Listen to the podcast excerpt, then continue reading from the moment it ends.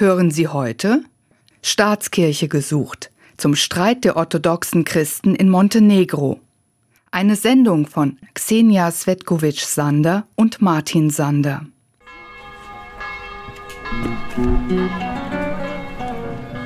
Budva liegt an der Adriaküste Montenegros. 13.000 Einwohner hat der Ort und jede Menge Touristen, auch außerhalb der Saison. Hotels überragen die malerische Altstadt mit ihren verwinkelten Gassen. Das alte Budva kündet von einer großen Vergangenheit der Stadt. Der Sage nach soll sie der König von Theben einst gegründet haben. Römer ließen sich hier nieder, Ende des 12. Jahrhunderts übernahmen Serben die Herrschaft. Später kamen Venezianer, Osmanen, Österreicher. 1918 wurde Budva Teil Jugoslawiens. Heute gehört die Stadt zum unabhängigen Montenegro, einem Staat, in dem sich die große Mehrheit der Bewohner zum christlich-orthodoxen Glauben bekennt. Viele von ihnen sehen sich als Montenegriner, andere als Serben, wieder andere als beides zugleich. Wir fragen Menschen in Budva nach ihrer Nation und Religion. Die meisten drücken sich vor einer Antwort. Wenige lassen sich auf ein Gespräch ein. Auf jeden Fall fühle ich mich als Montenegriner in meinem eigenen Staat. Was aber meine Familiengeschichte angeht, mein Vater, mein Großvater und mein Urgroßvater verstanden sich als Serben. Geheiratet habe ich in der serbisch-orthodoxen Kirche und ich betrachte diese Kirche als meine Kirche. Das Religiöse wird hier bei uns zu sehr von der Politik bestimmt. Wenn ich ein Kirchengebäude betrete, empfinde ich etwas Spirituelles, egal ob dieses Gebäude der serbisch-orthodoxen oder der montenegrinisch-orthodoxen Kirche angehört. Ich besuche auch die katholische Kathedrale und habe dort ähnliche Gefühle. Dragan ist ein Mann in den 30ern. Ob man sich als Serbe oder aber als Montenegriner bezeichnet, spielt für ihn keine große Rolle. Ich sehe dann nichts Problematisches. Problematisch ist, dass man uns den Unterschied so aufdrängt. In meiner Familie habe ich mehrere Cousins, die sich als Serben bezeichnen. Und ich habe damit gar kein Problem. Im Gegenteil, das ist super, das ist okay. Wir sind verschieden. Ich glaube an Gott, nur an Gott, aber nicht an Klöster, Kirchen und Popen. Denn es hat sich oft erwiesen, dass es da nicht mit rechten Dingen zugeht. Die Menschen haben davon die Nase voll. Sie wollen darüber nicht nachdenken und schon gar nicht reden. Es wäre ihnen am liebsten, überhaupt nicht darüber zu diskutieren. Er hier zum Beispiel ist Serbe. Ich bin Montenegriner. Der da ist Serbe. Und wir sitzen alle zusammen wie Brüder an diesem Tisch. Ist es denn gefährlich, darüber zu sprechen? Nein, für uns normale Menschen nicht. Aber mit der Zeit wird es gefährlich. Die Politik drängt den Menschen das Thema auf. Seit zwei Jahren steckt das unabhängige Montenegro in einer tiefen Krise. Gestritten wird um Staat, Nation und die Religion. Montenegro ist multiethnisch. Abgesehen von Montenegrinern und Serben leben hier auch Muslime, Bosniaken, Albaner, Roma und Kroaten. Der Konflikt schwelt indes zwischen den Gruppen, die sich am wenigsten voneinander unterscheiden, zwischen Serben und Montenegrinern. Beide sprechen die gleiche Sprache, beide sind orthodox.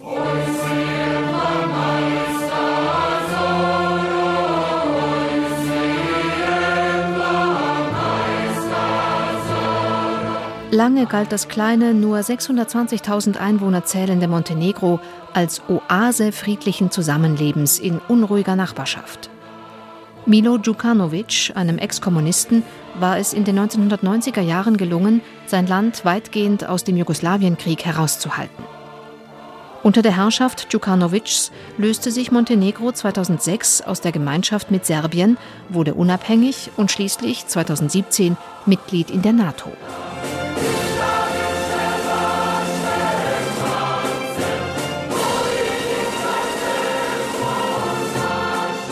Gleichwohl, Djukanovic herrschte autoritär und die Korruption blühte. Im August 2020 verlor seine Demokratische Partei der Sozialisten nach 30 Jahren ihre Mehrheit im Parlament. Er selbst blieb aber im Amt als Staatspräsident. Einige Monate vor den Wahlen hatte Djukanovic ein neues Religionsgesetz durchgesetzt. Danach sollten alle vor 1918, also vor der Gründung Jugoslawiens, errichteten Kirchen und Klöster aller Glaubensgemeinschaften dem montenegrinischen Staat zufallen, sofern diese Glaubensgemeinschaften keine Eigentumstitel nachweisen konnten. Es war klar, dass ein solcher Nachweis oft nicht beschafft werden konnte, vor allem weil in vergangenen Jahrhunderten keine Grundbücher geführt wurden. Mit dem neuen Gesetz wollte Djukanovic die Macht der serbisch-orthodoxen Kirche im Land schwächen, zugunsten der bislang unbedeutenden montenegrinisch-orthodoxen Kirche.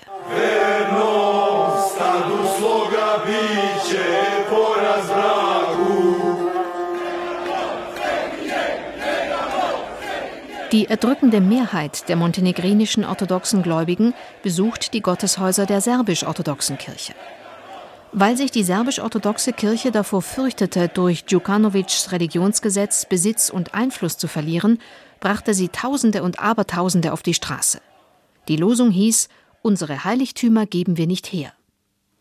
Mit dieser Kampagne trug die serbisch-orthodoxe Kirche entscheidend zum Regierungswechsel bei. Cetinje, eine Stadt in den Bergen, eine halbe Autostunde von der Adriaküste entfernt, gilt als Symbol montenegrinischer Unabhängigkeit. Cetinje war einmal der Mittelpunkt eines kleinen christlich-orthodoxen Territoriums im Osmanischen Reich. In Cetinje herrschten Bischöfe, Fürsten und bis zum Ersten Weltkrieg ein montenegrinischer König. Hier kann es keine serbische Kirche geben. Es kann eine serbische Metropolie, wie zum Beispiel in Kroatien, existieren, aber keine serbische Kirche ohne die einheimische montenegrinische Kirche. Denn dann, da können Sie sicher sein, wird es auch den Staat Montenegro nicht mehr geben. Michailo Dedejic ist das Oberhaupt der montenegrinisch-orthodoxen Kirche. Er residiert in einem Einfamilienhaus am Stadtrand von Cetinje. Metropolit Michailo sieht die serbisch-orthodoxe Kirche in Montenegro als Kirche von Besatzern. Seine eigene Kirche, die montenegrinisch-orthodoxe, wurde 1993 gegründet. Michailo sagt, wiedergegründet denn er sieht in ihr die legitime Nachfolgerin einer eigenständigen montenegrinisch-orthodoxen Kirche im unabhängigen Montenegro vor 1918.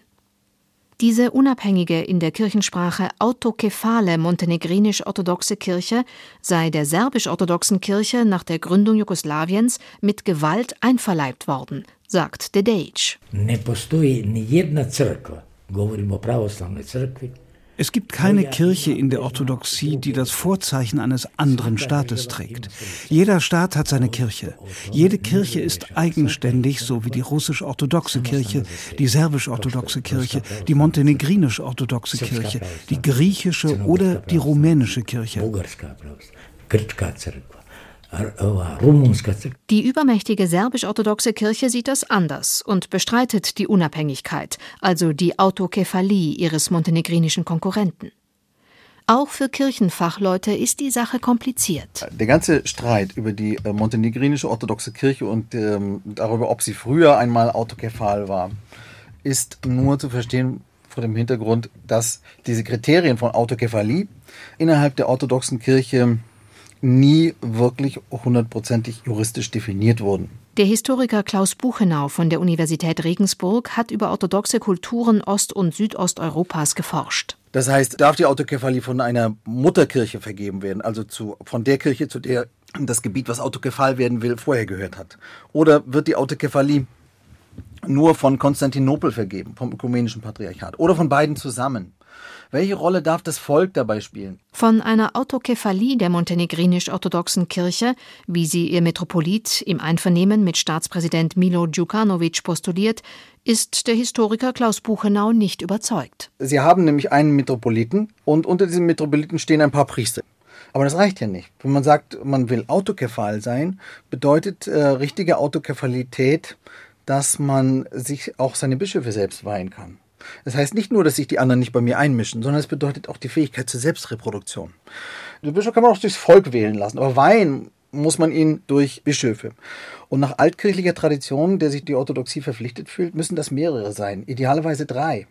Das heißt, selbst wenn der montenegrinische Staat und die anderen Orthodoxen jetzt sagen würden, sie sind autokephal, dann hätten sie immer noch nicht diese Selbstreproduktionsfähigkeit. Jedenfalls fehlt der montenegrinisch-orthodoxen Kirche heute das Geld. Sie hat wenige Priester und kaum Gebäude. Eingezwängt zwischen den schweren Möbeln seines Arbeitszimmers stimmt Metropolit Michailo sein Klagelied an.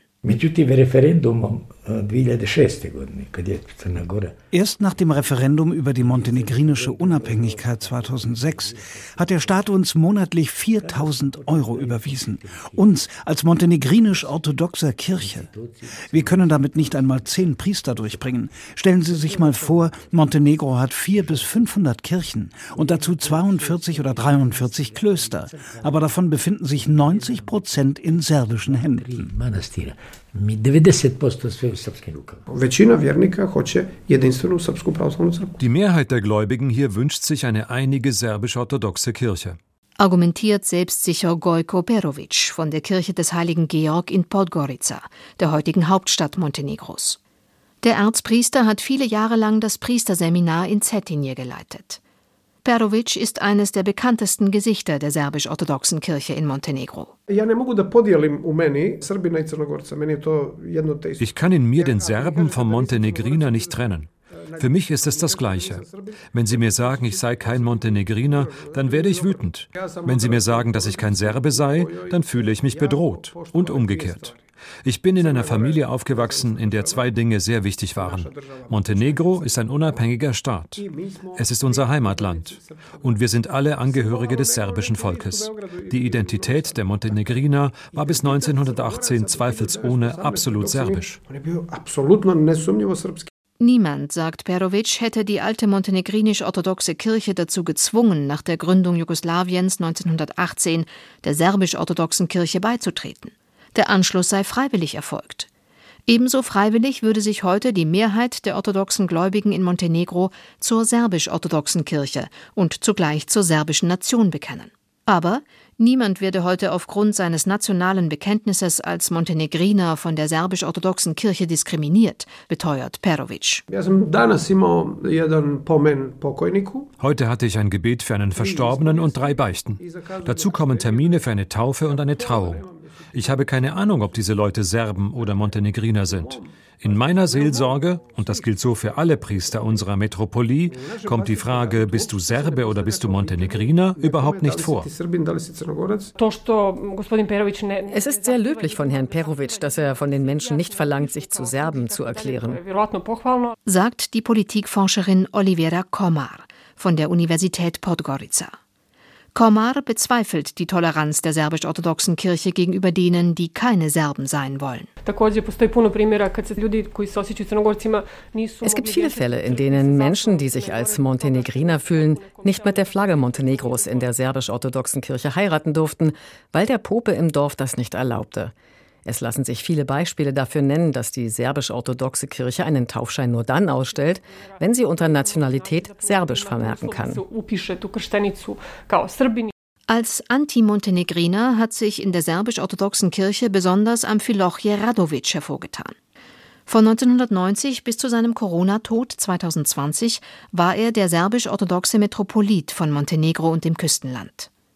Für Amphilochje, einem großen Freund Russlands und Serbiens, der die Kriegsverbrecher Slobodan Milosevic und Radovan Karadzic verehrte, war die montenegrinische Nation ein, wie er es formulierte, Bastard der jugoslawischen Kommunisten. In Montenegro würden auch Ochsen geboren, die deshalb noch keine Montenegriner seien. Die montenegrinisch-orthodoxe Kirche sei nicht autokephal, sondern, so Amphilochje wörtlich, autofäkal izmišljaju nekakvu svoju autofäkalnu crkvu. Nach dem Zerfall des sozialistischen Jugoslawien wuchs die Bedeutung der Religion in allen Nachfolgeländern. Auch die serbisch-orthodoxe Kirche in Montenegro erstarkte.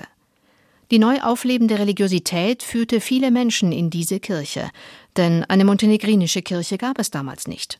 Die serbisch-orthodoxe Kirche Montenegros brachte fortan immer mehr Menschen dazu, sich ohne Wenn und Aber als Serben zu bekennen. In der Geschichte des Landes waren solche Bekenntnisse oft mehrdeutig. Doppeltes Nationalbewusstsein hatte Tradition. Selbst der größte Nationalheld und bekannteste Dichter Montenegros aller Zeiten, Fürstbischof Petar II. Petrovic Njegoš, bezeichnete sich im 19. Jahrhundert mal als Montenegriner und mal als Serbe. Was Njegoš mit dem Begriff Serbe genau meinte, ob er damit sein Montenegrinertum dem Serbentum unterordnen wollte oder ob Serbe bei ihm mit der orthodoxen Religion gleichzusetzen war, ist bis heute umstritten.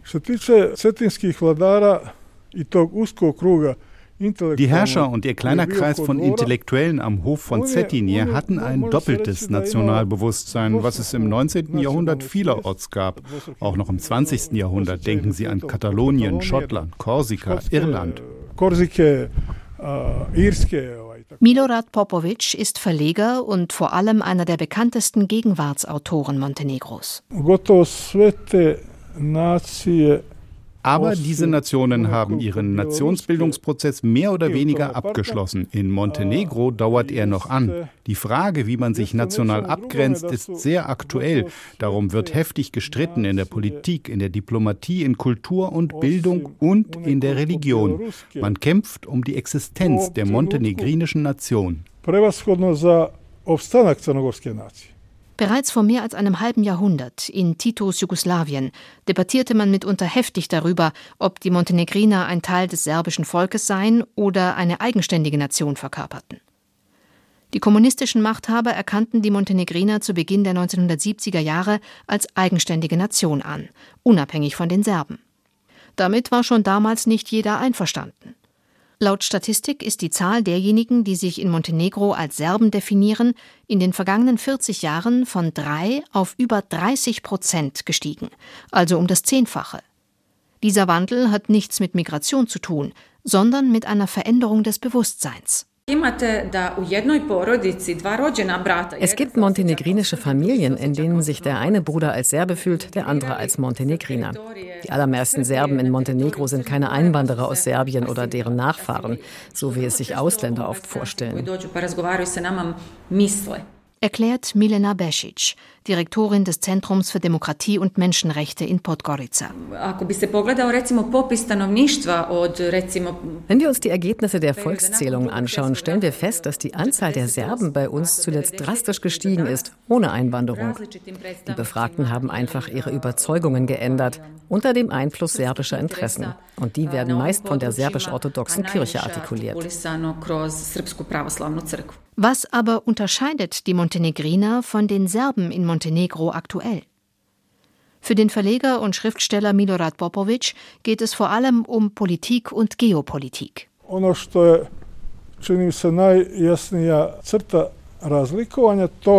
das deutlichste Unterscheidungsmerkmal ist meiner Meinung nach folgendes. Die Menschen, die sich der montenegrinischen Nation zugehörig fühlen, neigen der Integration in den Westen zu, in die NATO und die Europäische Union, und zwar bedingungslos. Die montenegrinischen Serben schauen hingegen nach Belgrad und Moskau. Sie bevorzugen eine euroasiatische Integration. Es geht hier um den Kampf zwischen zwei Ideologien, zwei Interessen, zwei Nationen und zwei Einstellungen zur Gesellschaft. Als Milo Djukanovic mit seiner Demokratischen Partei der Sozialisten im August 2020 eine Wahlniederlage einfuhr, übernahm ein buntes Bündnis von Grünen und serbischen Nationalisten die Macht. Ministerpräsident wurde Zdravko Krivokapic, politisch bis dahin ein unbeschriebenes Blatt, zugleich praktizierender Christ und erklärter Freund der serbisch-orthodoxen Kirche. Die neue Regierung feierte ihren Sieg als Aufbruch Montenegros in die Freiheit und in die wahre Demokratie. Doch diese wahre Demokratie empfinden viele als Bedrohung der offenen Gesellschaft. Die Wahlen vom 30. August 2020 haben eine nationalistisch-klerikale Formation, um kein schlimmeres Wort zu benutzen, an die Macht gebracht. In vielerlei Hinsicht erinnert das an die iranische Revolution, wo auch Religionsleute und eine Glaubensgemeinschaft im Vordergrund standen.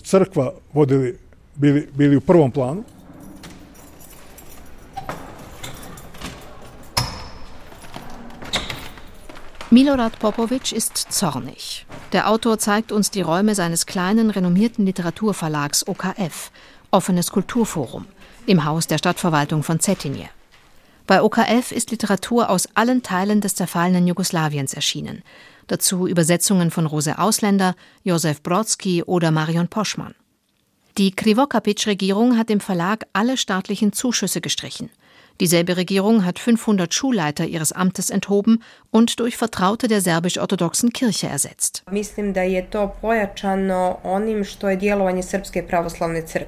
Die serbisch-orthodoxe Kirche hat den Rahmen einer Glaubensgemeinschaft gesprengt. Sie hat sich in die Parlamentswahlen im August 2020 eingemischt. Sie hat die Regierungsbildung beeinflusst. Die Politikwissenschaftlerin Daliborka Uljarevic vom Zentrum für zivilgesellschaftliche Bildung in Podgorica. Ich bin nicht gläubig. Ich habe Respekt vor allen Menschen, die aufrichtig glauben. Aber ich habe kein Verständnis dafür, dass Amtsträger ihren Glauben öffentlich zur Schau stellen. Insbesondere in einem multikulturellen und multireligiösen Land wie Montenegro ist das schlecht. Der serbisch-orthodoxe Erzpriester Gojko Perovic sieht das ganz anders. To što je većina ljudi u vladi vjernici, to je jedna novost za Der Umstand, dass die meisten Angehörigen der Regierung Gläubige sind, stellt psychologisch ein Novum dar. Ich stelle fest, dass ein großer Teil unserer Gesellschaft es nicht gewohnt ist, dass sich ein Ministerpräsident bekreuzigt, dass er an Gottesdiensten teilnimmt, dass er fastet, dass er einen eigenen Priester hat. Das ist ein Angriff auf die alte Mentalität. Dabei hat ja auch der derzeitige US-Präsident Joe Biden seinen Amtseid im Beisein eines katholischen Priesters geleistet. Wir werden uns an diese Form von Freiheit gewöhnen müssen.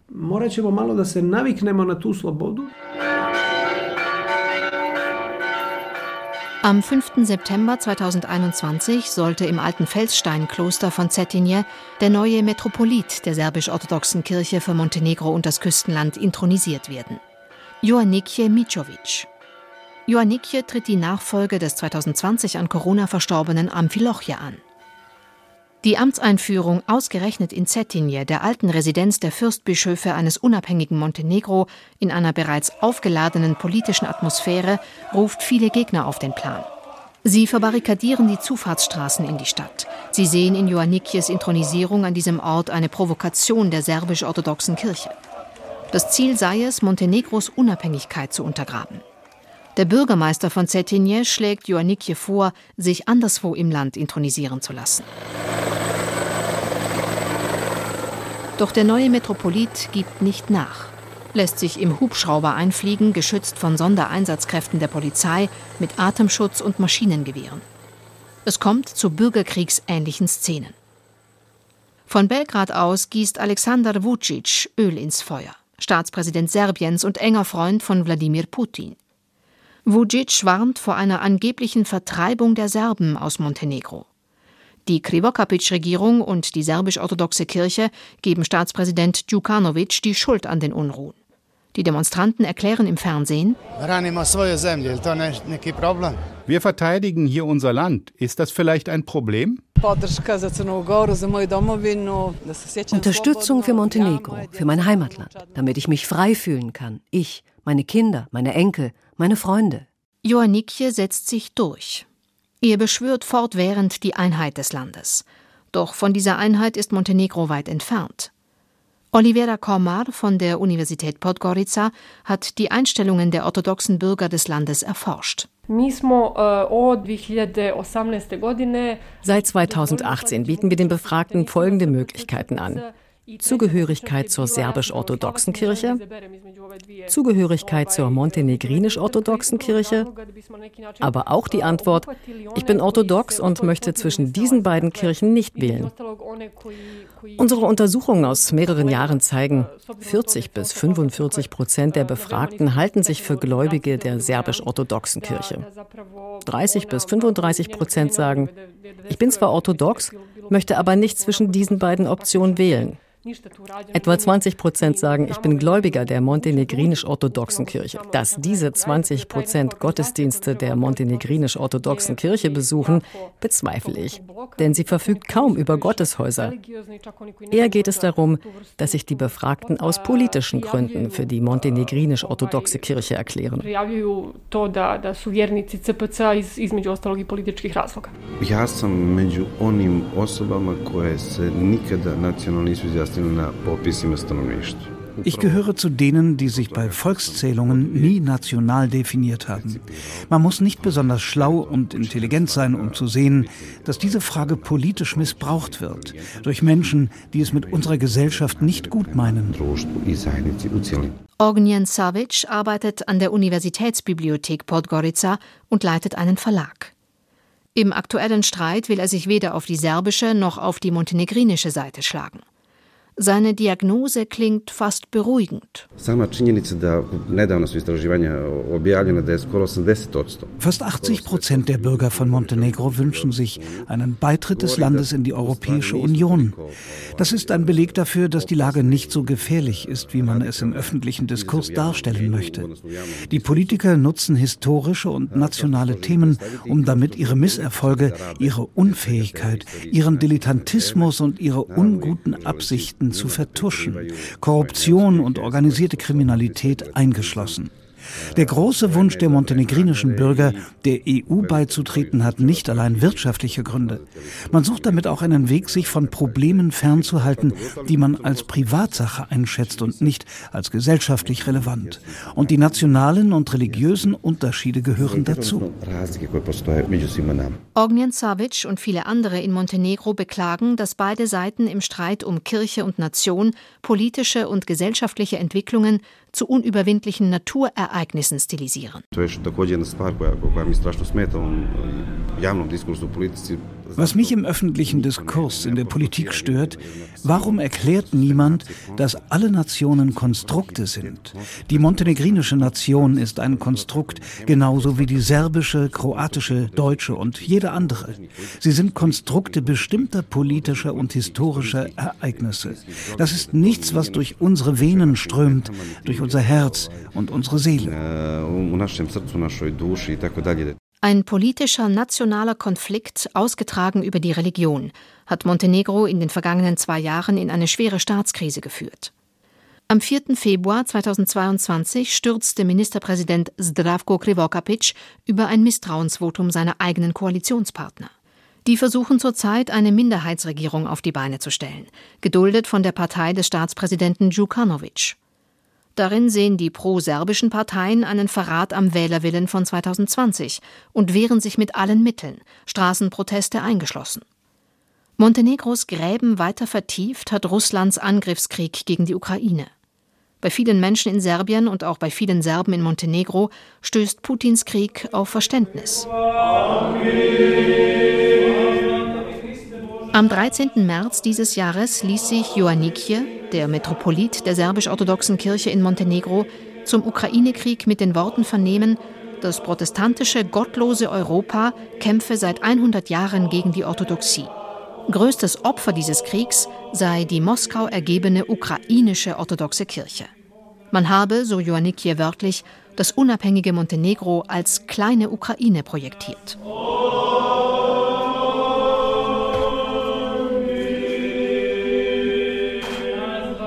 Ioannikjes Botschaft löste bei vielen im Land Entsetzen aus. Kommt der Krieg auch nach Montenegro? Der montenegrinische Schriftstellerverband PEN sieht in Ioannikjes Äußerungen jedenfalls eine Einladung zu einem militärischen Angriff auf Montenegro. Unterdessen schwelt die Regierungskrise in Podgorica weiter. Die Stimmung ist zum Zerreißen gespannt. In SWR 2 Glauben hörten Sie eine Sendung von Xenia Svetkovic-Sander und Martin Sander. Staatskirche gesucht zum Streit der orthodoxen Christen in Montenegro.